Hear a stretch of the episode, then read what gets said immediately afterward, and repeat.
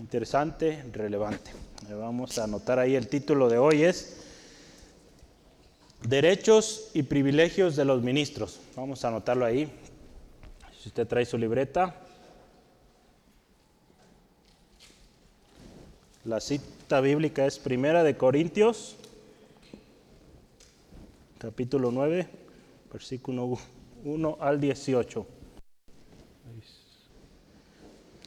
¿Qué le parece si vamos orando, pidiendo al Señor nos ministre esta tarde? Vamos a ir leyendo eh, parte por parte, entonces iremos avanzando en ese, en ese orden. Padre, te damos gracias en esta tarde por tu presencia en este lugar. Señor, confiamos que tú eres fiel. Señor, y que tu palabra, Señor, siempre trae un mensaje relevante, un mensaje importante, un mensaje a tiempo.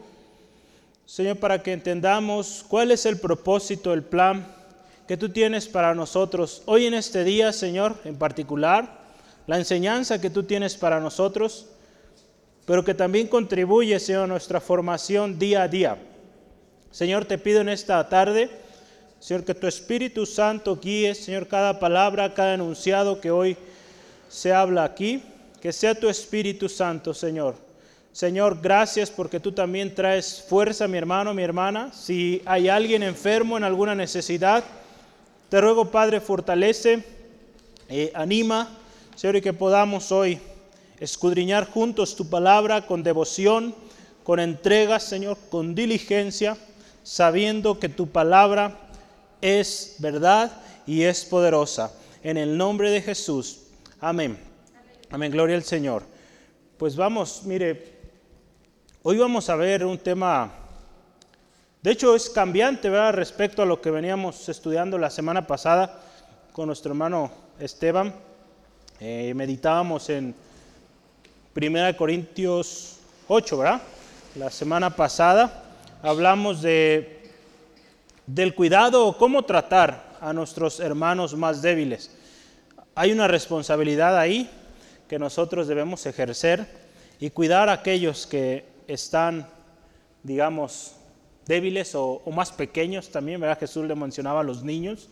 Entonces también cuidar de aquellos indefensos. Eh, si hablamos en la iglesia, pues aquellos que quizá tienen poco en la iglesia eh, o que no han llegado quizá al, nivel de madurez que usted eh, tiene hasta ese día. Y la palabra de Dios nos dice que tengamos cuidado de ellos. Hoy vamos a hablar ya otro tema y vamos a hablar esto, los derechos y privilegios de los ministros. Eh, si yo le preguntara, ¿verdad? medite, ¿cuáles son los derechos y privilegios que tienen los ministros? Si usted medita, si tiene conocimiento, ¿cuáles serían los derechos de alguien que ministra? Ya no solamente un pastor, ¿verdad? También hay diferentes ministerios, pero ¿cuáles serían los... Aquí Pablo habla de su ejemplo, del apóstol, ¿verdad? Pablo como apóstol. Si yo le pregunto lo siguiente también, ¿es legítimo recibir retribución de nuestro servicio a Dios? ¿Es justo? ¿Usted qué opina? Ahorita vamos a meditar, ¿verdad? Y, Pablo pone ejemplos muy, muy, muy especiales, ¿verdad? ¿Y qué dice la Biblia, ¿verdad? Acerca del obrero, del que siembra. Pablo va a utilizar ahí ejemplos del obrero, del que siembra, aún del soldado también. Hoy vamos a ver, el ejemplo de Pablo nos enseña mucho eh, en varios aspectos, y este es uno de los que también no estoy seguro porque él no comienza esta parte, si se fija los versículos anteriores, o los capítulos anteriores, perdón. Él empieza en cuanto a este tema, esta es la explicación, ¿verdad? Aquí no empieza así, pero sí empieza con una serie de preguntas en, en el capítulo 9. Entonces, muy probable es que había quizá alguna pregunta, algún malentendido en la iglesia y que él quería aclarar ahí. Entonces, hoy vamos a hablar de su vida eh, un hombre entregado a la palabra, a evangelizar la palabra. Y en el transcurso del estudio usted va a ver también que fue un hombre que sí tenía derechos, tenía privilegios como ministro de Dios, pero no los utilizaba. No los utilizaba por el bien del Evangelio. Entonces vamos a ver eh, esta parte eh, y vamos a entender también, conforme estudiamos hoy, que servimos todos, servimos a Dios por amor, agradecidos Y Jesús también enseñó esto, ¿no? Que demos de gracia lo que de gracia hemos recibido.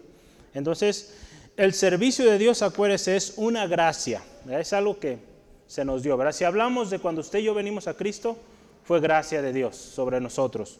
Si hablamos de nuestro servicio a Dios, el ministerio, el don que Dios nos ha dado, es gracia de Dios, pero también es una responsabilidad y es también un privilegio. Que junto con sí, trabajo, esfuerzo, hay recompensa. ¿verdad? Hay recompensa, sí, muchas veces habrá la recompensa, digamos, aquí en esta tierra, pero que no nos debemos preocupar tanto por ella. Más bien nos debemos preocupar o buscar el galardón eterno, ¿no? saber que el Señor no se queda con nada, Él todo lo ve y en su momento Él pues nos va a eh, dar un galardón, una gran bendición, ¿verdad? Entonces yo quisiera hoy empezar con el primer subtema, vamos a ver los primeros, los primeros siete versículos y, yo le puse este subtema preguntas, así facilito. Ponga ahí número uno, preguntas. Y vamos a ver los versículos 1 al 7. Vamos a leerlos. Dice la palabra de Dios así, Primera de Corintios 9, versículo 1 al 7. No soy apóstol, no soy libre, no he visto a Jesús el Señor nuestro, ¿no sois vosotros mi obra en el Señor? Si para otros no soy apóstol, para vosotros ciertamente lo soy, porque el sello de mi apostolado sois vosotros en el Señor. Contra los que me acusan, esto es mi defensa. ¿Acaso no tenemos todos o no tenemos derecho de comer y beber? ¿No tenemos derecho de traer con nosotros una hermana por mujer, como también los otros apóstoles y los hermanos del Señor y Cefas? ¿O solo yo y Bernabé no tenemos derecho de no trabajar? ¿Quién fue jamás soldado a sus propias expensas? ¿Quién planta viña y no come de su fruto? ¿O quién apacienta el rebaño y no toma de la leche del rebaño? Si se fija ahí, eh, ayúdeme alguien. ¿Cuántas preguntas son ahí? Un montón, ¿verdad?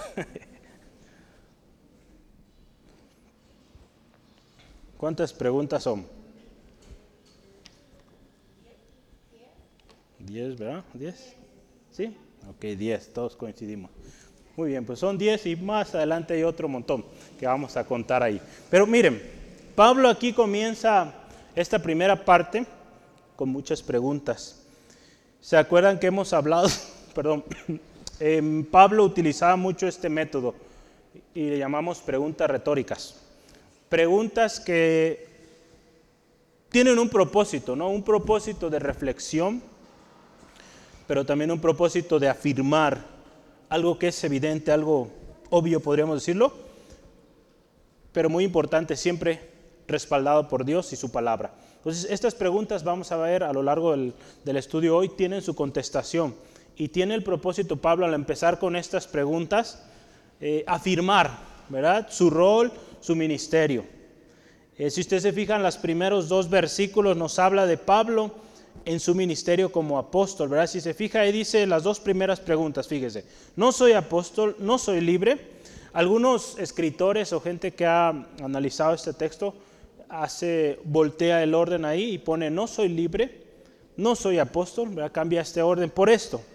Eh, este orden se propone porque primeramente usted y yo antes de recibir un ministerio somos libres, hemos sido hechos libres, antes esclavos del pecado, venimos a Cristo, somos hechos libres.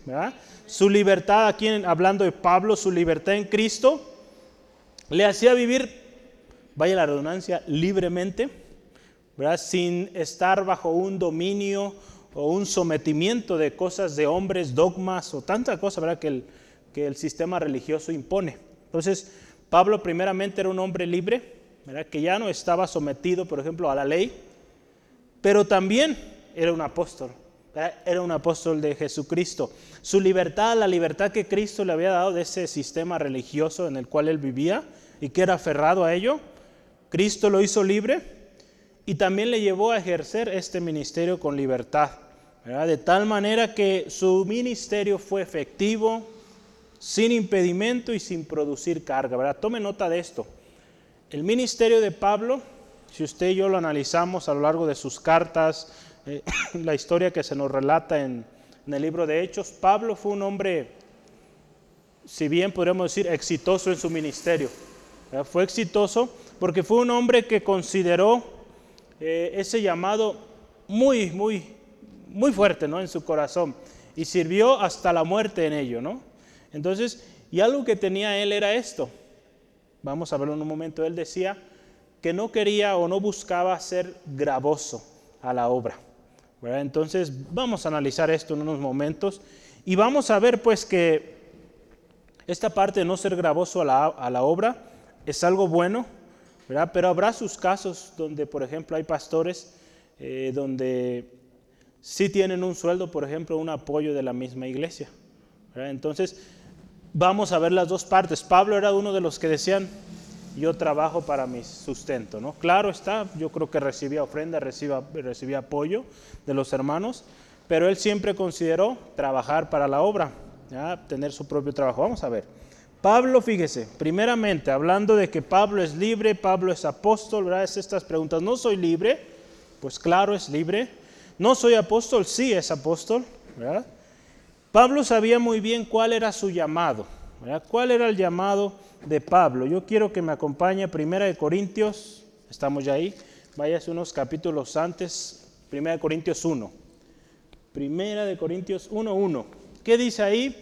Pablo, llamado a ser apóstol de Jesucristo por la voluntad de Dios, el hermano Sóstenes. Si se fija ahí, Pablo empieza su carta diciendo Pablo, apóstol. Apóstol, llamado a ser apóstol de Jesucristo. Y fíjese ahí muy importante, por voluntad de Dios. Pablo reconocía su ministerio, quién lo llamó y que era la voluntad de Dios. Ahí también en 1 Corintios 15, 9 y 10, vamos a ver también. Él sabía que era apóstol, pero tenía y guardaba siempre una actitud humilde. Si se fija ahí dice, porque yo soy el más pequeño de los apóstoles, que no soy digno de ser llamado apóstol porque perseguía la iglesia de Dios. Pero fíjese aquí, pero por la gracia de Dios soy lo que soy. Y su gracia no ha sido en vana para conmigo. Antes he trabajado más que todos ellos pero no yo, sino la gracia de Dios conmigo. Fíjese el corazón de Pablo. Le decía, no merezco este, eh, este ministerio, pero dice la gracia de Dios.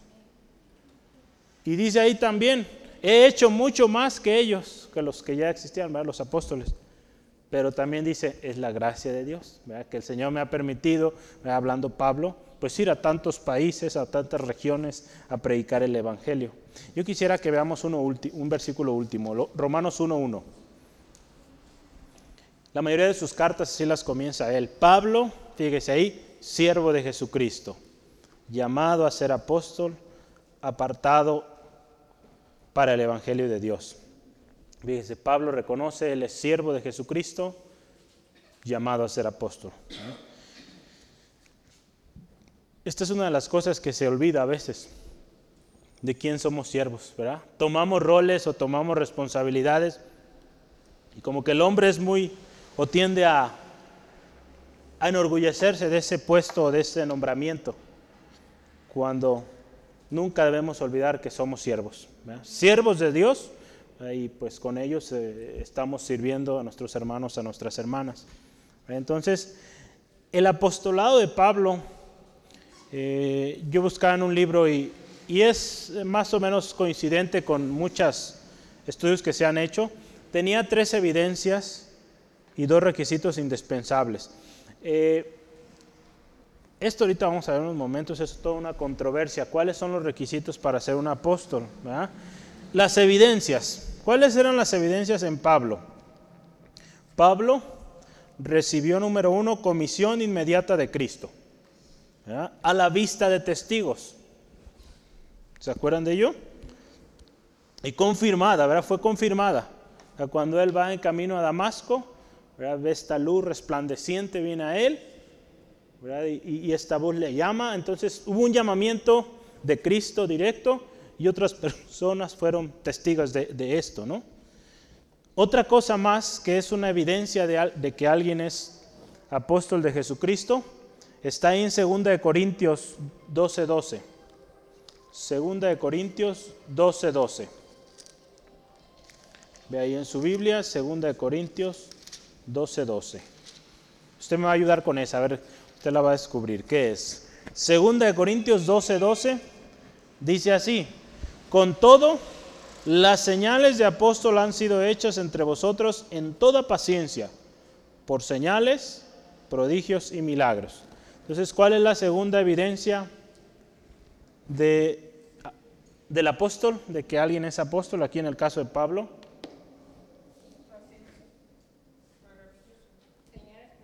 Señales y prodigios. ¿eh? Señales y prodigios. Eh, eh, ese apostolado está respaldado por señales y prodigios. Y número tres, pues el éxito o la eficacia de su ministerio. Hoy en día muchos hombres tienen o buscan este nombramiento, pero no hay eficacia en su ministerio, mucha división, muchos problemas.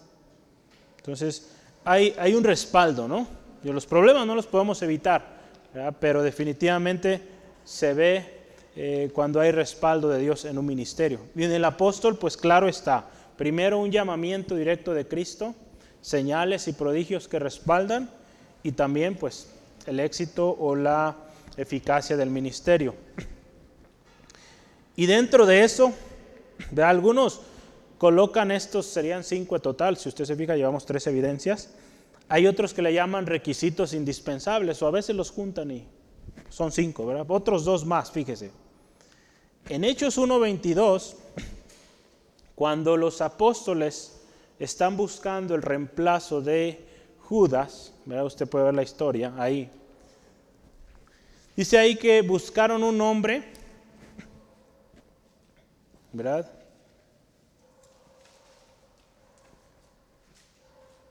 Vamos a ver ahí, si quiere, vamos a Hechos 1.22 para verlo rápido, porque quiero asegurarme. Sí lo reviso los textos antes, pero a veces la computadora escribe otra cosa. Hechos 1.22 dice así, así es, comenzando desde el bautismo de Juan hasta el día en que de entre nosotros fue recibido arriba. Uno se ha hecho testigo con nosotros de su resurrección. ¿verdad? Entonces aquí están buscando a alguien, primero, dice ahí, que haya sido testigo de todo lo que hizo Jesús, desde su bautismo, bautismo de Juan, hasta su resurrección. Entonces otro de los, eh, digamos, requisitos indispensables cuando estaban buscando el apóstol aquí fue que haya sido testigo de la vida, ministerio de Jesucristo y de su resurrección. Ese, era otro, un requisito indispensable. Y otra más, ¿verdad? Tampoco podía ser un apóstol ningún hombre que no haya recibido el conocimiento del Evangelio por revelación inmediata de Cristo. O sea, esto es también que la enseñanza que esta persona haya recibido haya sido directa de Jesús. A los apóstoles, a los once iniciales recibieron la enseñanza directa de Cristo. De la voz de Jesús Él les enseñó. Pablo de la misma manera. No con los once, pero Él le tocó ser aparte, fue un caso especial. El apóstol a los gentiles, hemos hablado de él, eh, y este es como se conoce y como fue llamado. Entonces, Vamos a ver, y, yo tengo textos para que usted anote ahí, porque tiene que llevar ahí la referencia. Hechos 1.8, Hechos 1.8, Hechos 10.39, ¿sí? Hechos 22.15 y Gálatas 1.12. Eso le va a confirmar a usted la parte de que recibió enseñanza directa de Jesucristo.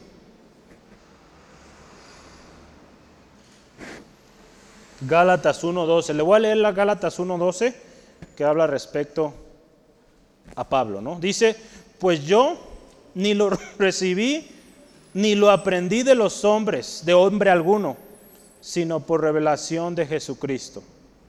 ¿Sale? Entonces Pablo dice aquí que él recibió el Evangelio, pero no de hombres, sino de Jesucristo directamente. Tuvo revelación de Jesucristo.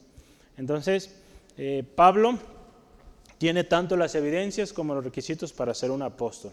Entonces, cuando él hace estas preguntas a los corintios, ¿soy yo apóstol? pues había evidencia de que él era apóstol. ¿Vamos bien? ¿Sí? ¿Si era Pablo apóstol o no? ¿Sí? Vamos bien, ¿verdad? Muy bien. Entonces, una cosa importante, no cualquiera podía llamarse o decir ser apóstol. ¿verdad? Hoy en día hay muchos dicen llamarse apóstol. Y vamos a ver ahorita si realmente son apóstoles o no. Eh, es muy importante aquí que seamos diligentes y tengamos, eh, o pidamos al Señor nos guíe en esto. Ahorita vamos a ver. Hoy en día yo le pregunto, ¿hay apóstoles? No me conteste, es todo un debate. Vean, ni los teólogos se logran poner de acuerdo en esto. ¿Sale? Entonces es un debate. Pero le voy a decir una cosa que dijo un, hermano, ya falleció él hace, creo que un par de años. Eh, se llama el hermano, se llama Roberto, pero le decían RC Sproul. Eh, él decía así, en una ocasión, en una conferencia, le preguntaron, hermano eh, Archie Sproul, ¿hay apóstoles hoy? Y él le dijo esto, fíjese, si estás en una iglesia donde una persona dice tener autoridad apostólica, corre por tu vida. Imagínense. Esa fue la respuesta. Es un gran teólogo. Hay yo la estudio que ahorita está eh, utilizándose mucho. Él fue editor de ella. Y esa fue su respuesta. Si en tu iglesia hay alguien que dice ser apóstol, que tiene autoridad apostólica, huye por tu vida. ¿Qué opina usted? Como le digo, es un tema a debatir y, hay mucho alrededor de esto, pero lo que sí le puedo decir en la poca vida que tengo y que me ha tocado conocer hermanos que ostentan decir tener esto que dice aquí, autoridad apostólica, lamentablemente son gente orgullosa, gente que impone, que, que busca imponer sus ideas, sus conceptos, muchos de ellos han hecho mucho y han logrado mucho. Y créame que si es que existe el ministerio apostolado y aún en nuestros días, yo no lo quiero negar ni afirmar, yo prefiero mantenerme en medio, pero si es que existe, no necesitan decirlo, no necesitan decir que son apóstoles. Las personas que hemos conocido y que vemos fruto que, digamos, puede ser apóstol, nunca ha dicho él, nunca lo han dicho las personas que dicen yo soy apóstol y aquí tenemos en Guadalajara un lugar que así se hace llamar el apóstol de Jesucristo. Hermano Esteban, ¿quiere contribuir algo? Adelante. Sí, bueno, la cosa es la, uno que está autonombrado apóstol no es. Así es. el título. Pero la cosa es como ya, ya dijo, si uno es apóstol, las evidencias va, se van a manifestar en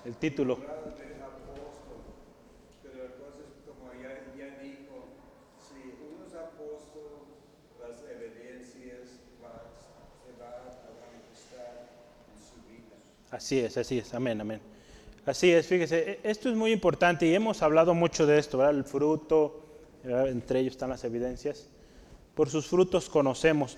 Entonces, qué importante, ¿verdad? Y mantenernos siempre con una distancia en esto, ¿verdad? Y, digo, bueno, la experiencia nos ha dicho esto, ¿no?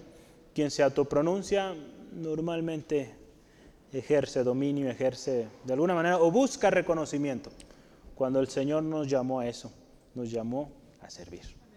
Entonces, y véanlo en Pablo, ¿verdad? Pablo está aclarando aquí un punto y, vamos a ver más adelante. Usted vea cómo empezaba sus cartas. Pablo, siervo de Jesucristo, llamado a ser apóstol. No, no pone ahí Pablo, el apóstol de ustedes, ¿no? Llamado a ser apóstol, ¿verdad? Él reconoce que su llamado viene de, del Señor Jesús, ¿no? Entonces vamos adelante. Eh, pues, como usted sabe, siempre aprendemos una palabra nueva en griego, entonces hoy se va a aprender dos. Eh, esta palabra apóstol tiene dos usos o dos eh, maneras en cómo los vamos a ver en el Nuevo Testamento. La primera es Está bien sencillo. Hoy lo voy a poner en español porque la letra en griego sí está más difícil para la otra. ¿Sale? Se la debo. Eh, apóstolos. Está fácil. Apostolos, perdón. Apóstolos. Apóstolos. ¿Sí? Voy a aquí, esto es un sustantivo. Le voy a poner sust y significa apóstol, así simple. Muy fácil, ¿verdad? Apóstol. Y le voy a poner aquí un 81. ¿Qué significa eso? Está 81 veces en el Nuevo Testamento, aproximadamente, ¿verdad? Es, debatible eso también, porque a veces dependiendo de la, la revisión que usted utilice. Entonces, ese es uno de los significados o los usos en el Nuevo Testamento. El segundo es utilizado como un verbo, es apostelló. Ay, ay, ay. Permítanme, yo soy zurdo, entonces les tapo un ratito. Apostelló es un verbo y significa enviar. Este está 133 veces.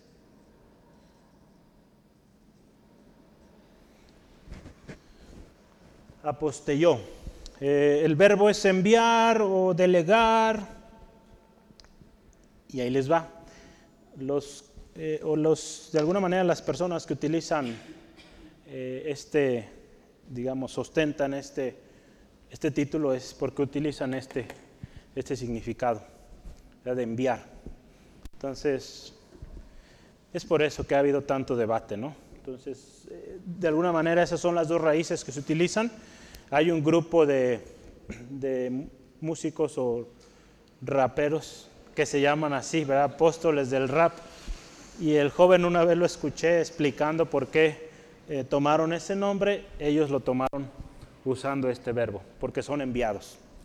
Entonces, bueno, eh, ahí van, ¿verdad? le están echando muchas ganas. Ellos no ostentan ser apóstoles en el tema de que, que de alguna manera están fundando iglesias, ni mucho menos, ¿no? Es, en este tema del, del verbo, ¿no? Entonces, vamos bien, esos son los dos significados. Entonces, eh, en un artículo dice así, ¿no? Los apóstoles que vemos hoy o se nombran hoy están de alguna manera categorizados en este. Ellos le llaman ahí en este artículo en el sentido no técnico, ¿verdad? o sea, son enviados. Entonces, eh, lo que yo quisiera concluir aquí es que tenemos que tener cuidado. En la mayoría de los, de los casos, los apóstoles hoy nombrados se están ejerciendo, el apostolado se está ejerciendo con autoritarismo e imposición de ideas y conceptos humanos. Entonces tenemos que tener cuidado. Tenemos que tener cuidado y, y no olvidar, ¿verdad? Si usted se fija el resto de la carta, Pablo se enfoca en muchas otras cosas antes que esto. Él, él empieza esto porque él de alguna manera está aclarando el llamamiento que Dios le dio a él. Entonces, si usted se fija y vamos adelante, él tenía ahí personas que de alguna manera lo acusaban. Vea el versículo 3. A los que me acusan, esta es mi defensa. Había gente que quizá cuestionaba su, su llamamiento, su apostolado. ¿Y qué les dice él? Ahí en el versículo eh, 3 al 6. Dijo, a los que me acusan, les contesta con varias preguntas.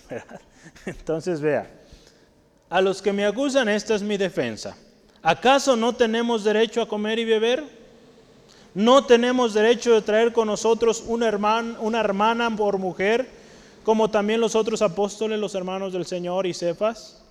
¿O solo yo, Bernabé, no tenemos derecho de trabajar? Esta parte está interesante. Aquí Pablo dice a los que de alguna manera me acusan y me dicen que no tengo el derecho, dice, vamos a ver cuáles son los derechos, porque hoy nuestro tema es derechos, ¿verdad?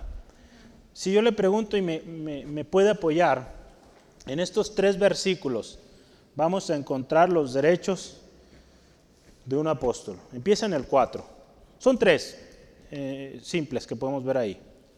¿Quién me ayuda? El primer derecho que tiene un apóstol o ministro. Comer y beber, ¿verdad? Así es. Primero, derecho a comer y a beber. Es el primer derecho. Comer y beber. El segundo, a ver, ayúdeme. Así es, comer. En otras palabras, ese segundo de traer una mujer como mujer a casarse, ¿no? Tiene derecho a casarse. Y el número tres, a trabajar, ¿verdad?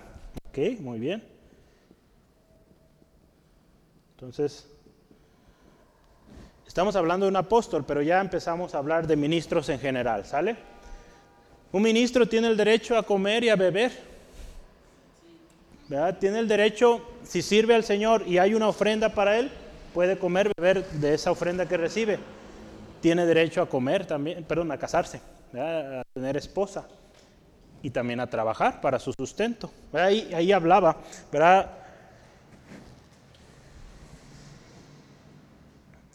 Dice ahí, a ver, ¿dónde estoy yo en mis derechos?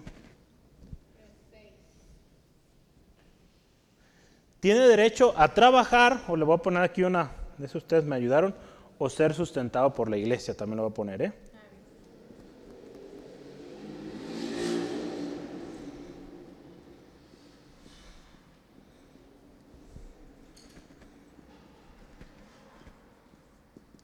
Tiene esas dos partes, porque se fija la pregunta que dice ahí, o solo yo y Bernabé no tenemos derecho a no trabajar, ¿verdad? Entonces, aquí nos habla de que, pues quizás sucedió esto, ¿no? Pablo, eh, ahorita vamos a ver unos momentos, trabajó ahí en Corinto. Entonces los hermanos ahí en la iglesia sabían que Pablo tenía su trabajo. Él trabajaba, acuérdese, con Priscila y Aquila construyendo tiendas y ahí en Corinto trabajó. Entonces quizás decían, no, pues a él no le damos nada porque él pues trabaja. Quizá cuando él pedía ofrenda para la iglesia o no sé, podía haber corazones que decían, no, es que se lo va a quedar él o no sé, tantas cosas que a veces uno piensa. Y, y, bueno, esos son los derechos que tiene un, un ministro, tanto un apóstol como los diferentes ministros.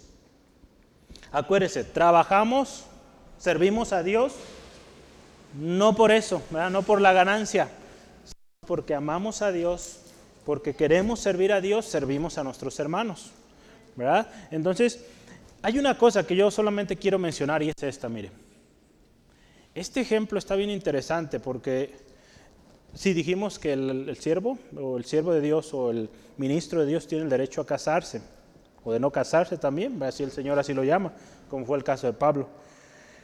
Pero fíjense, la Iglesia Católica ha utilizado este, este texto y lo ha interpretado de manera mm, errónea en este aspecto, porque lo que dicen ellos, o para justificar, porque usted sabe que en la Iglesia Católica no le es permitido al sacerdote casarse, ¿verdad? Entonces han utilizado, dicen, oye, pero aquí dice que sí puede casarse. Ellos dicen, no, es que dice ahí que traiga mujer consigo, que, ¿cómo dice ahí? A ver, ayúdeme que tenga una hermana, ¿verdad? Traer hermana con nosotros. Ellos dicen, no, es que ahí habla de hermanas que lo sustentan, que lo apoyan económicamente. Esa es la, explicación que dan. Pues no es así, ¿verdad? Es, si analizamos lo que sigue ahí, dice los hermanos de Jesús y menciona a Cefas. ¿Saben quién era Cefas? Pedro, ¿verdad? Y Pedro pues tenía su esposa. Entonces, y varios de los otros apóstoles tenían esposas. Entonces, pues ha sido tema de controversia ahí, pero aquí pues viendo el contexto podemos entender que habla de casarse. ¿Sale? Bueno, vamos bien, ¿verdad? Siguiente, siguiente, siguiente tema que yo quiero ahí que vea. Todavía estamos dentro de preguntas. Pablo también da tres ejemplos en el versículo 7. Quiero que me ayude, da tres ejemplos de tres oficios que disfrutan del beneficio de ese oficio que ejercen. ¿Quién me ayuda con el primero? El soldado. El segundo. Vamos a ponerle agricultor, ¿sale? Para ponerlo en general. Sí, el viñero. agricultor. Y el tercero, el pastor, ¿verdad? De, de, ovejas. O vamos a ponerle ganadero, ¿verdad? Para ponerlo general. El ganadero.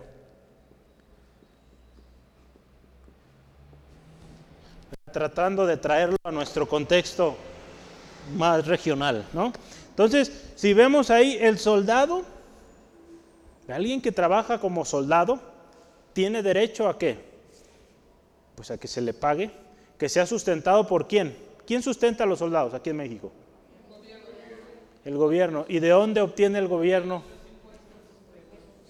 Del mismo pueblo, ¿verdad? Entonces, de alguna manera decimos, los soldados son sustentados por nosotros, ¿verdad? Por el pueblo, por la nación, por el país. Sí, el gobierno, ¿verdad? Es quien administra los dineros, pero al final pues es sustentado un soldado. Un agricultor siembra, ¿verdad? aquí habla de la viña, pues también, ¿verdad? Siembra, pues lógico, tendrá el derecho de disfrutar del fruto que sembró, ¿verdad? De la misma manera un ganadero, de ahí habla de los del rebaño, pues también tendrá el derecho de que cuando la, vaca, por ejemplo, eh, tenga leche, pues probar, o disfrutar de, la leche y los derivados que hay ahí, ¿no? Entonces, fíjese, ¿cómo, ¿cómo vamos llegando a esto? Hay muchas preguntas, pero Pablo ahí con las preguntas está enseñándonos muchas cosas, ¿verdad? Eh, podemos entender que alguien que sirve, pues puede disfrutar o participar de aquello en lo que sirvió, ¿no? ¿Sí vamos bien? ¿Queda claro? Fíjense cómo enseñaba Pablo, es, interesante. Jesús también utilizaba preguntas, ¿se acuerda? Eh, cuando los fariseos venían, le hacían preguntas, Jesús también respondía con preguntas. Pablo, pues yo creo le gustó ese ejemplo y lo siguió, ¿verdad? pero a veces era muy excesivo, ¿verdad? Nos llenaba de preguntas. Pero son preguntas que ayudan, ¿sale?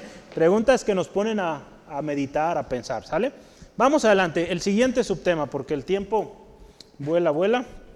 Yo quiero que veamos un siguiente subtema. Es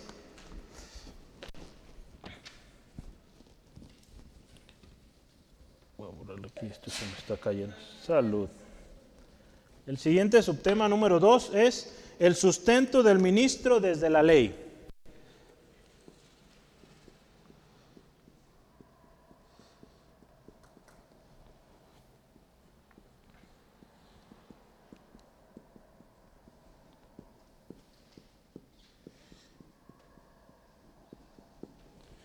Ahí los textos que vamos a ver es del versículo 8 al 11.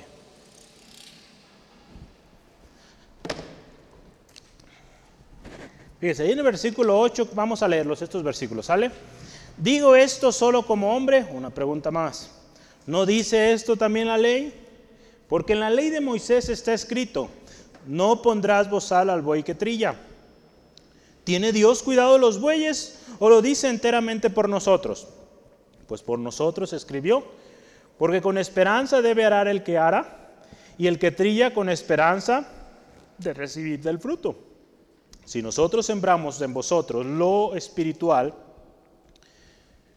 ¿es gran cosa si segáramos de vosotros lo material? Entonces fíjese, Pablo ahí hace esta pregunta.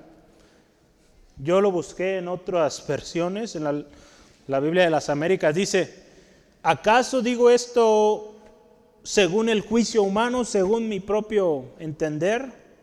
La nueva versión internacional dice, no piensen que digo esto solamente desde mi punto de vista. Todo lo que Pablo viene explicando ¿verdad? Del, siervo eh, que puede disfrutar de aquello en lo que sirve, ¿verdad? del soldado que es sustentado y así. Pablo dice, no lo digo porque se me ocurrió, es algo que desde la ley de Moisés viene prescrito. ¿Cómo está eso? ¿Qué decía la ley? Si usted y yo vamos así rápidamente, números 18. Ahí en números 18 nos explica quién sustentaba a los sacerdotes, a los que servían en el templo. ¿Cómo se llamaban los que servían en el templo, Yamil? ¿Cómo se llamaban los que servían en el templo, en el tabernáculo?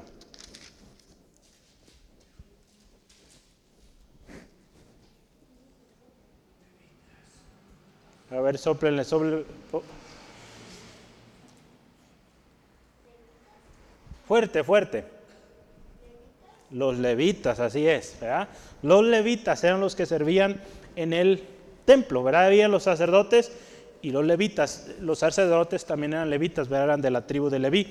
Pero yo quiero que vamos ahí en números 18, versículo 8 al 10. Vamos a ver primero. Números 18, versículo 8 al 10. Dice, Dios, perdón, dijo más Jehová a Aarón, he aquí yo te he dado también el cuidado de mis ofrendas. Todas las cosas consagradas de los hijos de Israel te he dado por razón de la unción, y a tus hijos por estatuto perpetuo. Versículo 9, esto será tuyo de la ofrenda de las cosas santas, reservado del fuego. Toda ofrenda de ellos, todo presente suyo y toda expiación por el pecado de ellos, y toda expiación por la culpa de ellos, que me han de presentar será cosa muy santa para ti y para tus hijos. En el santuario la comerás. Todo varón comerá de ellas, cosa santa será para ti. Ahora vámonos al versículo 18. Versículo 18 y 19, ahí mismo donde usted está. Y la carne de ellos será tuya, como el pecho de la ofrenda mecida y como la espaldilla derecha será tuya. Versículo 19. Todas las ofrendas elevadas y las cosas santas que los hijos de Israel ofrecieran a Jehová, las he dado para ti y para tus hijos y para tus hijas contigo, por estatuto perpetuo, pacto de sal perpetuo es delante de Jehová para ti y para tu descendencia contigo. ¿Ah? Uno más, 21, el 21. Versículo 21 y dice, y he aquí, yo he dado a los hijos de Leví todos los diezmos en Israel por heredad, por su ministerio, por cuanto ellos sirven en el ministerio del tabernáculo de reunión. Si se fija, los levitas no tenían un lugar designado para ellos. Su heredad estaba junto con sus hermanos, ¿verdad? Entonces, desde la ley de Moisés, Dios instituyó, ¿verdad? Que aquellos que servían el templo tenían un sustento del mismo templo, ¿verdad? Entonces, y hay un texto, ¿verdad? Ahí Pablo lo menciona, de hecho lo menciona un par de veces, y es esta frase, no pondrás bozal al buey que trilla. Eso está en Deuteronomio, si está anotando, 25.4. El Deuteronomio 25.4. En nuestro texto está ahí en versículo 9, ¿verdad? No pondrás bozal al buey, que trilla. ¿Qué, significa esto? Ahí Pablo lo aclara, ¿verdad? Pero si vemos ahí en la, en la realidad, ¿qué es trillar?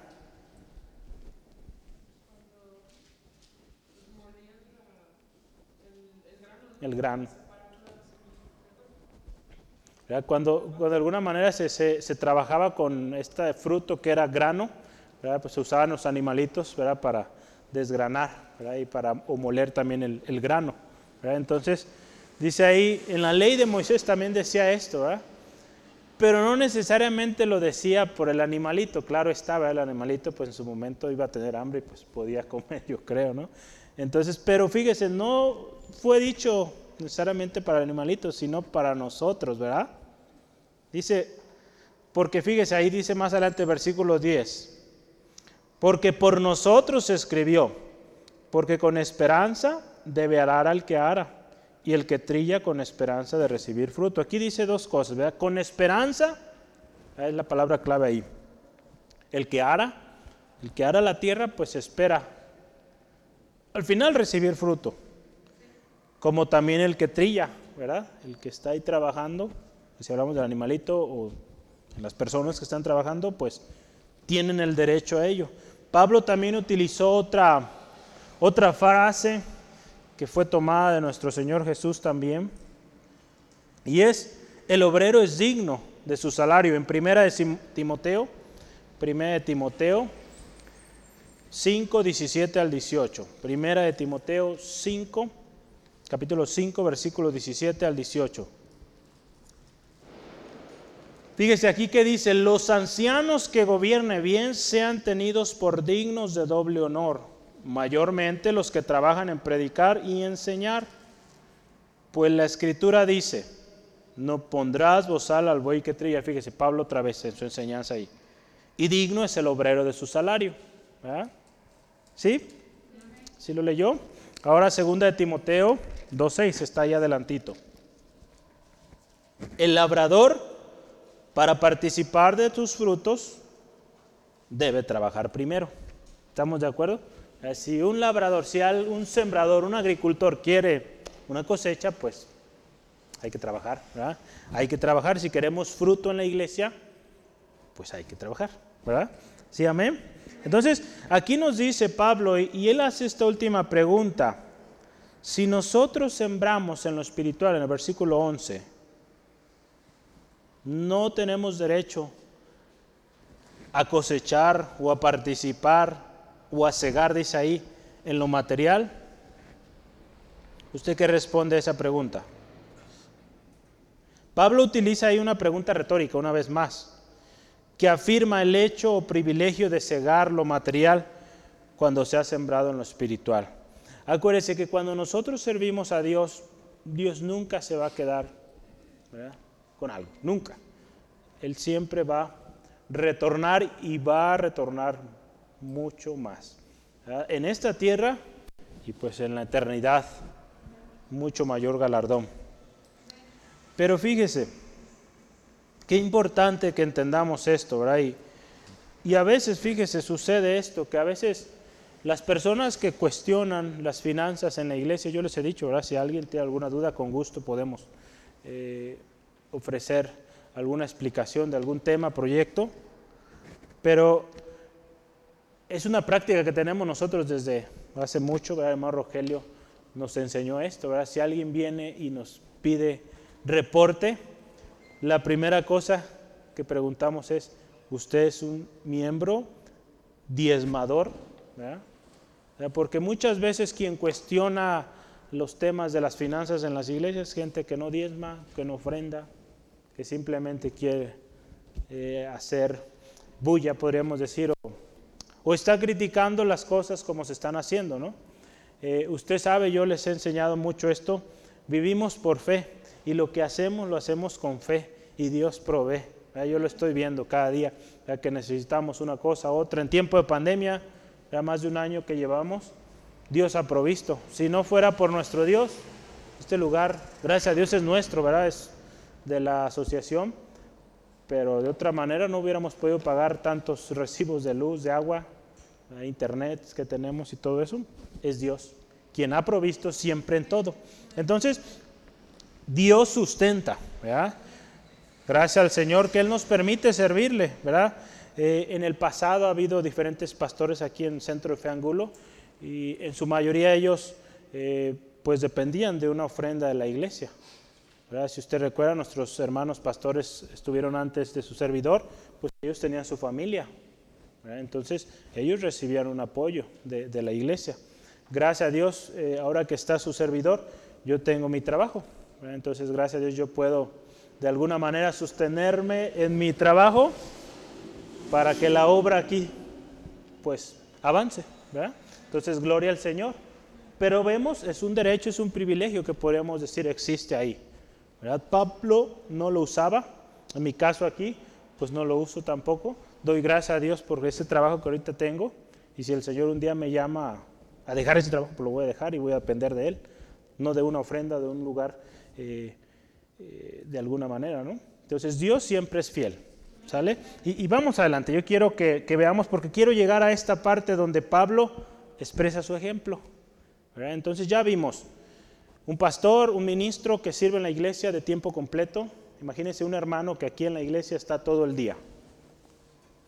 Si yo le pregunto a usted, un hermano que está aquí en la iglesia, él sirve, por ejemplo, alguien que nos ayuda en temas de mantenimiento, él está dispuesto a abrir las puertas, está aquí toda la semana trabajando para la obra. ¿Usted cree que es justo que la iglesia soporte a este hermano o no? ¿Verdad que sí? Porque sirve en la iglesia, tiene su familia, entonces su familia come, ¿verdad? Su familia se enferma, entonces es justo y es eh, de mucha bendición poder eh, apoyar. Yo oro al Señor que lleguemos a esos puntos donde tengamos todo un equipo que aquí trabaja, no día y noche, ¿verdad? Pero pues sus horarios normales, ¿verdad? Que trabaja y aquí que haya pues, mucha actividad como lo hubo hace muchos años. Yo sé que Dios nos va a llevar a eso, poco a poco ahí vamos. Entonces, ore por esto y Dios va a suplir para hacer bendición. Eh, vamos a esto. Eh, siguiente y último tema es, vamos al número 3, renuncia al privilegio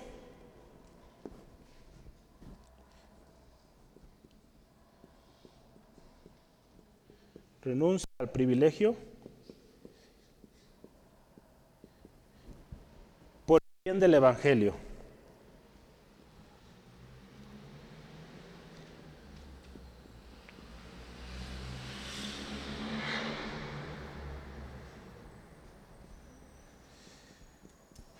Vamos a ver los versículos 12 al 18. Estos son los últimos. Vamos a leerlos. Si usted gusta agregarle una pequeña nota ahí en paréntesis, el ejemplo de Pablo, puede ponerlo, porque ahí vamos a ver el ejemplo de Pablo. Vamos ahí. 1 Corintios 9, 12 al 18. Dice así la palabra de Dios.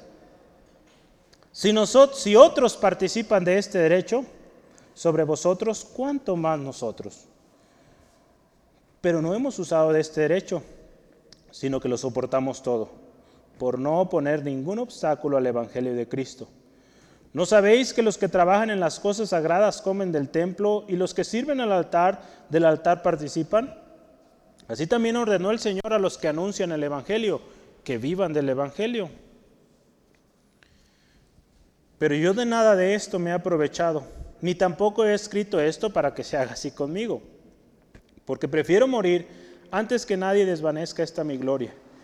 Pues si anuncio el Evangelio, no tengo por qué gloriarme, y porque me es impuesta necesidad. Y hay de mí si no anunciar el Evangelio.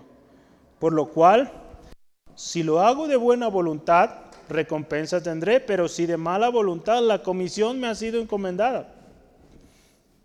¿Cuál pues es mi galardón? Que predicando el Evangelio, presente gratuitamente el Evangelio de Cristo para no abusar de mi derecho en el Evangelio. Fíjese aquí Pablo, él dice, él puede disfrutar, ¿verdad? Él podría disfrutar, dice, si otros eh, son participantes, digamos, por ejemplo, quizá había un pastor ahí en Corinto que participaba de este derecho o privilegio de ser sustentado por la misma iglesia. ¿Cuánto más nosotros, ¿verdad? en este caso Pablo, que fueron los que de alguna manera fundaron, eh, o de manera esencial fundaron esta iglesia? Pero dice, no hemos usado este privilegio. Y dice, para no poner obstáculo. Pablo pone ahí su ejemplo, donde él dice no está usando su derecho. No está usando su derecho. Gracias a Dios tenemos prueba de ello. En Hechos 18 tenemos prueba de que sí, Pablo no usaba ese derecho. Ve ahí en Hechos 18, 1 al 3. Fíjese, ¿dónde está Pablo ahí? Si usted se fija ahí el título dice Pablo en Corinto, ¿verdad? En Hechos 18. Después de estas cosas, Pablo salió de Atenas y fue a Corinto. Y halló a un judío llamado Aquila, natural de Ponto, recién venido de Italia con Priscila, su mujer, por cuanto Claudio había mandado que todos los judíos saliesen de Roma. Fue a ellos y como eran del mismo oficio, se quedó con ellos. Dice ahí, fíjese, y trabajaban juntos, pues el oficio de ellos era hacer tiendas. Entonces Pablo, fíjese ahí, él en Corinto, donde estamos hoy hablando, él trabajaba, desempeñó su oficio en Corinto. Aquí lo que yo quiero llegar y, quisiera explicar es cómo es que, que esto de, gozar de este derecho o, o usar estos privilegios puede ser obstáculo al Evangelio. Si yo le pregunto, ¿cómo es? Que puede ser obstáculo. Hay dos textos que yo quiero que veamos y vamos a, a partir de ellos, usted me va a ayudar, ¿sale? ¿Cómo es que esto puede causar obstáculo al Evangelio? El hecho de que alguien tenga los derechos o, use los derechos o los privilegios. Ahorita vamos a ver. Porque hay un buen uso y hay un mal uso. Ahí, ahí, es donde usted y yo vamos a llegar a conclusiones. Mateo 23, 14. 23. Mateo 23, 14. Palabras de Jesús hacia los eh, fariseos. Dice, hay de vosotros, escribas y fariseos, hipócritas. Fíjese, porque devoráis las casas de las viudas y como pretexto hacéis largas oraciones. Por esto recibiréis mayor condenación. ¿Verdad? Mateo 23, 14. Ahí mismo en Mateo 23, váyase al versículo 16 al 18. Hay de vosotros, guías ciegos, que decís, si alguno jura por el templo no es nada, pero si alguno jura por el oro del templo es, deudor, fíjese, siempre atentos al oro, a lo material, insensatos y ciegos, porque ¿cuál es mayor, el oro o el templo que santifica al oro? Versículo 18. También decís, si alguno jura por el altar no es nada, pero si alguno jura por la ofrenda que está en, él, es deudor. Fíjese, siempre enfocándose en lo material, en el oro, en la cantidad, en lo que está puesto encima. Cuando es la presencia de Dios que habita en el templo, ¿verdad? si hablamos del templo, cuando es la presencia de Dios, cuando elevamos un sacrificio, una alabanza a Dios, cuando es Dios en el que nos debemos enfocar, no en la cantidad, no en la, en la ofrenda como tal. Entonces, ¿cómo es que puede llegar el uso de estos privilegios o derechos a causar obstáculo? Yo tengo algunas razones cuando se abusa de él. Cuando se abusa de ese derecho, de ese privilegio, causa obstáculo, ¿verdad? Y es lo que hemos visto en muchas iglesias. Hace algunos, eh, algunos meses, en estos tiempos de pandemia, una iglesia muy famosa que se oyó mucho, digo, no sé ahorita qué pasó al último, en Colombia, que el pastor ahí les dijo a la iglesia, se armó todo un debate y muchas cosas a, a, esta historia, pero ha pasado cosas similares, donde verdad se les llamó a vender sus posesiones porque Jesús venía ya en tal fecha, en tal lugar, a tal hora, y todo ahí estaba predicho. Entonces la gente pues vendió todo, y no sé si lo trajeron al templo, qué pasó, pero al final pues no sucedió.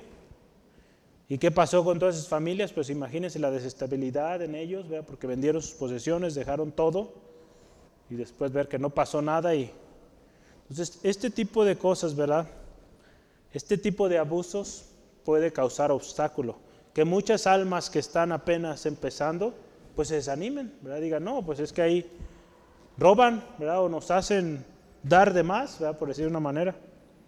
¿Qué más? ¿Qué otras cosas?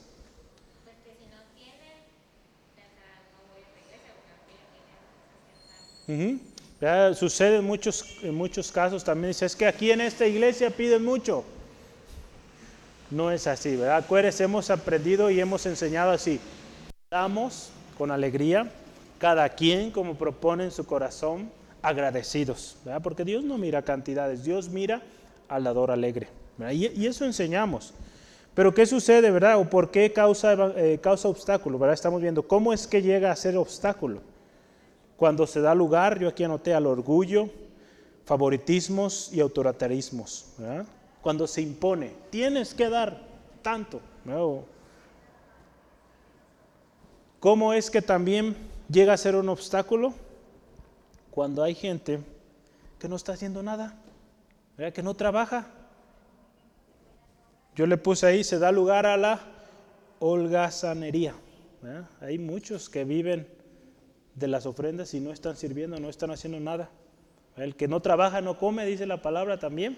Hay muchos, ¿verdad?, que están así, sirviéndose de la iglesia y eso no, no debe ser así. Y eso causa obstáculo, ¿verdad? Porque la gente ve, nosotros eh, como seres humanos vemos, queremos ver, y si no vemos eh, trabajo, movimiento, pues empezamos a dudar. ¿Y qué más? Se da cuando se da mal testimonio dentro y fuera de la iglesia. Cuando hay mal testimonio en el uso de las finanzas, usted ha visto ¿verdad? cómo ha pasado últimamente en, iglesias ¿verdad? donde ha habido malos usos y qué tremendo se lastiman las personas. Porque al final de cuentas eso es lo que importa, gente a la cual el Señor nos llamó a servir, a ministrar, gente por la cual Cristo Jesús dio su vida. Y, y hacer algo así, un mal uso, Dios nos libre, ¿verdad? Y seamos cuidadosos. Recordemos, acuérdense, vamos a volver al principio, el que ara, el que trilla, el obrero. Pero aquí nos habla de gente que trabaja.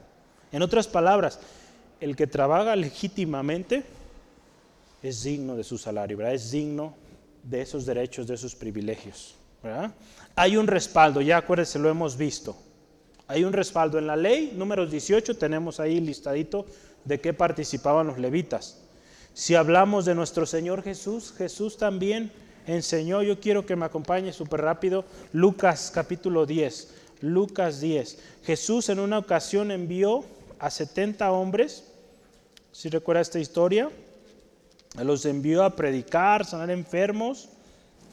Y él les enseñó y les dijo que era importante, ¿verdad? Eh, y, que reconocieran pues que ellos podían participar de lo que en el lugar donde fueran les, les dieran, si era de comer, si era un lugar donde vivir o, o descansar. Lucas 10, 5 al 7. Lucas 10, versículos 5 al 7. Ay, yo estoy en otro. Lucas 10, 5 al 7. Estaba en otro capítulo y no me sonaba ese texto. Lucas 10.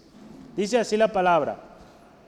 En cualquier casa donde entréis, primeramente decid, pase a esta casa. Y si hubiera allí algún hijo de paz, vuestra paz reposará sobre él, y si no, se volverá a vosotros. Fíjese, y posad en aquella misma casa, comiendo y bebiendo lo que os den, porque el obrero es digno de su salario. No os paséis de casa en casa. Fíjese, entonces, dice, si hay una casa que les recibe les atiende, les da su comida, su bebida,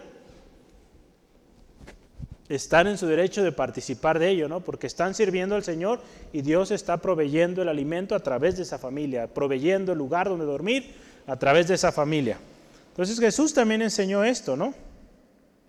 Pablo vemos en su vida un ejemplo también de un hombre que si bien tenía el derecho, tenía el privilegio, no lo utilizó. Usted vio ahorita nuestro texto, ya estamos llegando al final. El ejemplo de Pablo yo quisiera aclarar aquí es una excepción, no es la regla. No significa que todos los pastores tienen que trabajar a fuerzas, ¿verdad? porque usted dice, no, mi pastor en el centro de ángulo trabaja, entonces no es la regla, ¿verdad? no es la regla. ¿verdad? Eh, de hecho, es, normalmente es más la parte contraria. Llega el punto donde el pastor tiene demasiadas actividades que tiene que ya dejar esos trabajos seculares. Entonces, eh, ore, ¿verdad? que en el momento yo le he dicho al Señor que Él me llame ya a dejar aquel trabajo, lo voy a dejar Gracias a Dios yo tengo ahorita, ¿qué tengo? Nada, todo es de Dios, ¿verdad? Eh, no, tengo también trabajo como maestro, entonces eso es un trabajo de menos, horas. Es muy probable que deje uno y me dedique a, la academia, pero está en el plan de Dios, ¿verdad? Dios, Dios dirá. Pero Pablo aquí nos enseña, fíjese, un ejemplo que nos enseña, con estas palabras que él expresa aquí, nos enseña que él se entregó completo al Señor. Señor, aún mis manos, mi trabajo es para ti. Y él trabajaba de manera desinteresada y usted puede ver. Dice, no lo digo porque tengan que hacerlo conmigo, si se fija, ahorita lo leíamos, ¿no? No lo digo porque tengan que empezar a darme ofrenda, no, sino para que, para que comprenda, ¿verdad? Para que vean que lo que he hecho es para que no haya obstáculo, que la palabra del Señor siga. Él sin reserva sirvió a Dios. Y vamos a ver un texto ahí, segunda de no, perdón, 1 Tesalonicenses 2.9. 1 Tesalonicenses 2, versículo 9. Pablo, fíjese, una cosa que él tenía, lo vemos en ese texto, pero también acá, él buscaba no ser gravoso. 1 Tesalonicenses 2.9. Porque os acordáis, hermanos, de nuestro trabajo y fatiga, como trabajando de noche y de día para no ser gravosos a ninguno de vosotros, os predicamos el Evangelio de Dios. Fíjese, dice, trabajamos de noche y de día con el fin, fíjese, de no ser gravosos. Es, una, es un ejemplo tremendo Pablo ahí, ¿verdad? Que él, él prefirió, quizá, ¿verdad? Si, no sé cómo habrá sido ahí, pero vemos en su vida, a lo mejor pudo haber recibido ofrendas, pero casi estoy seguro que él la llevaba a Jerusalén, ¿verdad? Porque llevaba mucha ofrenda. Él buscaba llevar ofrenda a los hermanos, a los santos en Jerusalén, en Judea. Entonces, muy probable, ¿verdad? Que él recibía y pues los reenviaba, ¿verdad? Eh, yo conocí a un hermano, ¿verdad? Y, aprendí mucho de, este hermano y él recibió ofrendas. Él ya tenía un, digamos, eh, un apoyo, ¿verdad? Del exterior.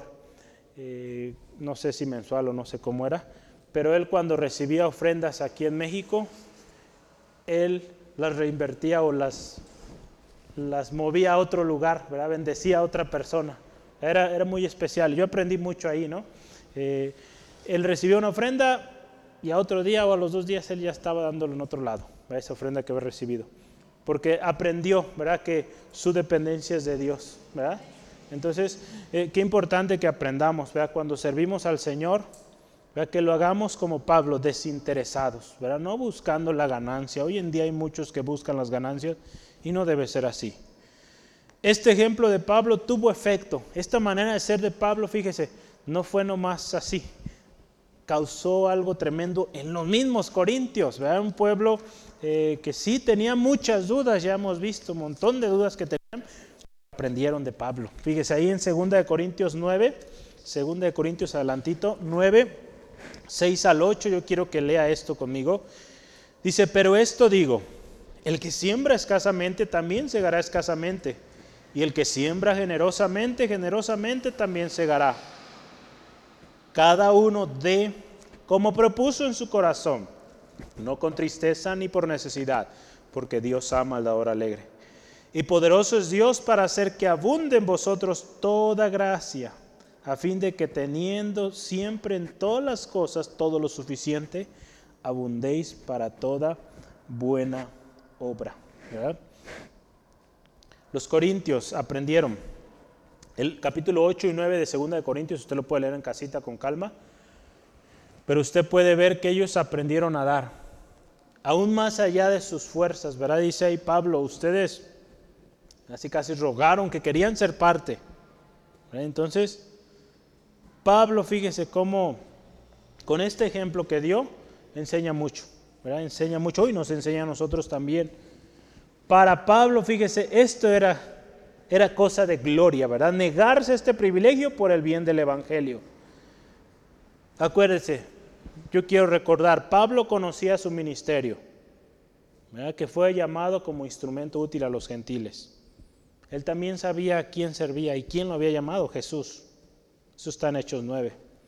El anunciar el Evangelio, fíjese, no es razón de gloria al hombre. El que yo anuncie, el que usted anuncie el Evangelio, no es para su propia gloria. Porque acuérdese, todos somos llamados a ser administradores fieles. ¿Se acuerda? Lo veíamos el domingo en la mañana en 1 Corintios 4 que es necesario ¿verdad? que el que sirve o el administrador sea hallado fiel. Entonces, si Dios nos ha concedido servir en un ministerio, servir en una iglesia, pues que seamos fieles a Dios. ¿verdad?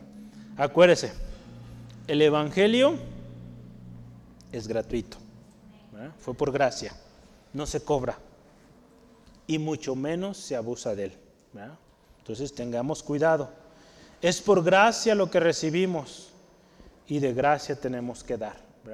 Lo que de gracia recibimos, de gracia damos. Si quiere anotar Romanos 1.5 y Mateo 10, 7 al 10. Anótelo, ya no hay tiempo, pero anótelo ahí en su libretita. Romanos 1.5 y Mateo 10, 7 al 10.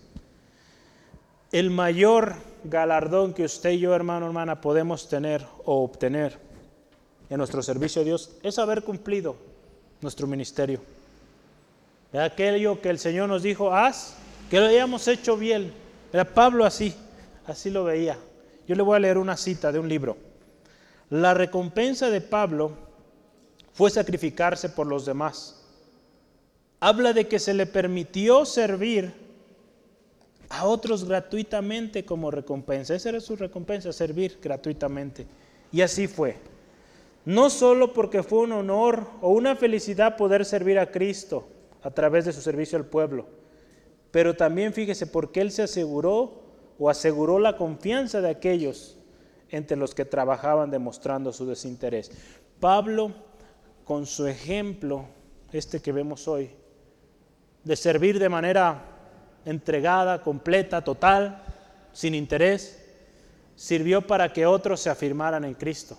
Y ese fue su, su gozo, su galardón. El hecho de que otros vinieran a Cristo, se afirmaran en Cristo, porque pusieron su mirada en Cristo y no en el hombre.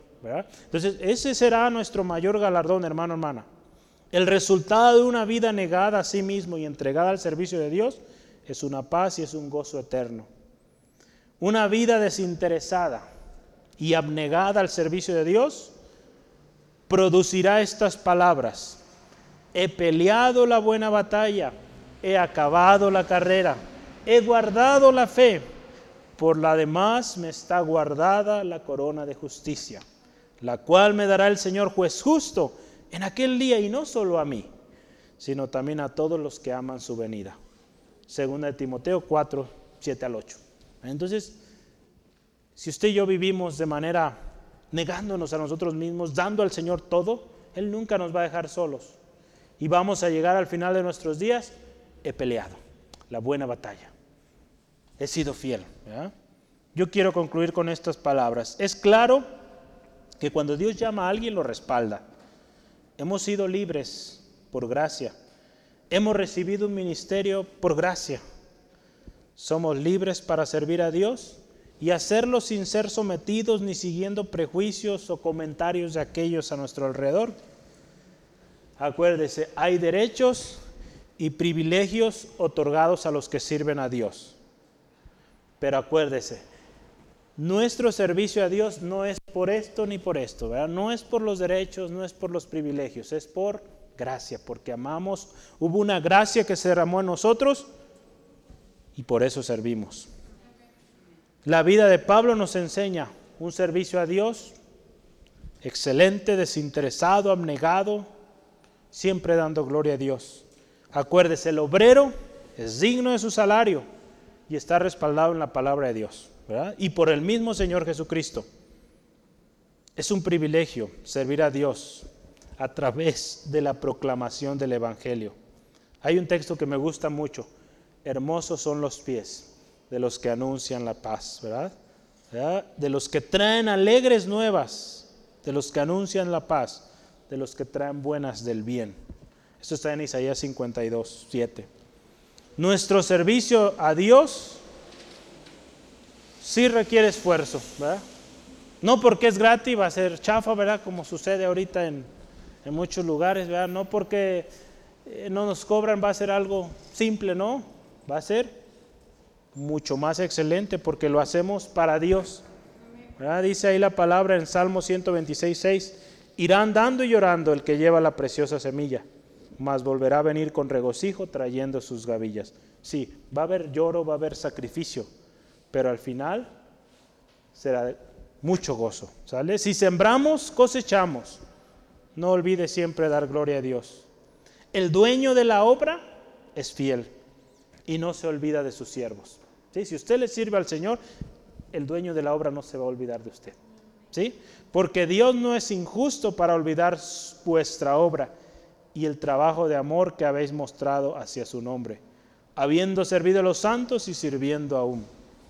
Demos gracia, demos gracia porque nosotros recibimos gracia. ¿Sale? Vamos orando, porque no cierra sus ojos ahí donde está y, y demos gracias al Señor por esta palabra que Él nos da hoy. Palabra muy importante, relevante hoy en nuestros días. Padre, gracias porque tu palabra es fiel. Señor, y podemos aprender, Señor, de estos pasajes. Señor, ese amor, esa entrega desinteresada, Señor, de Pablo, Señor, hacia la obra del ministerio hacia la proclamación del Evangelio. Señor, gracias porque nos salvaste, sin merecerlo, sin contar con los medios para nuestra salvación. Tú nos diste de gracia esta hermosa salvación.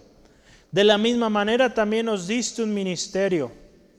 Señor, ayúdanos a que de gracia demos. No busquemos la ganancia material sino busquemos darte servicio excelente. Señor, queremos ser siervos útiles y fieles al llamado, que seamos responsables y que reconozcamos cuál es la importancia del llamado. Tú nos has llamado, Dios, a todos nos has dado un llamamiento especial. Señor, ayúdanos a ser diligentes y servir no por el galardón, por los derechos o los, por los privilegios, sino siempre ser agradecidos y saber, Señor, que de lo que tú nos diste por gracia, de eso damos. Porque, Señor, hubo un día donde hubo alguien que nos amó y que de gracia nos habló de tu palabra. Señor, hoy ayúdanos a nosotros así hacerlo. Que las bendiciones que hemos recibido no las atesoremos, porque nada de eso nos vamos a llevar sino que seamos esos canales de bendición, Dios, donde tú nos bendices y esa bendición fluye a otros a través de nosotros. Señor, gracias porque aquí, Señor, hay hombres y mujeres dispuestos, dispuestas a servirte con amor, con pasión, siempre reconociendo que a ti es la gloria, que a ti te servimos y tú que eres el dueño de la obra, no olvidarás y guardarás, preservarás la integridad de mi hermano y mi hermana. Gracias Dios. Señor, te pido bendigas a mi hermano, a mi hermana en su regreso a su hogar. Guárdale en tu mano preciosa y ayúdanos, Señor, a cumplir con esta encomienda. Ir y predicar tu palabra por amor, porque de gracia recibimos, de gracia otorgamos. Gracias por las reuniones de mañana, el sábado, el domingo, que tu gracia abunde. Y Señor, siempre estaremos agradecidos en el nombre de Cristo. Amén y amén. Gloria a Dios.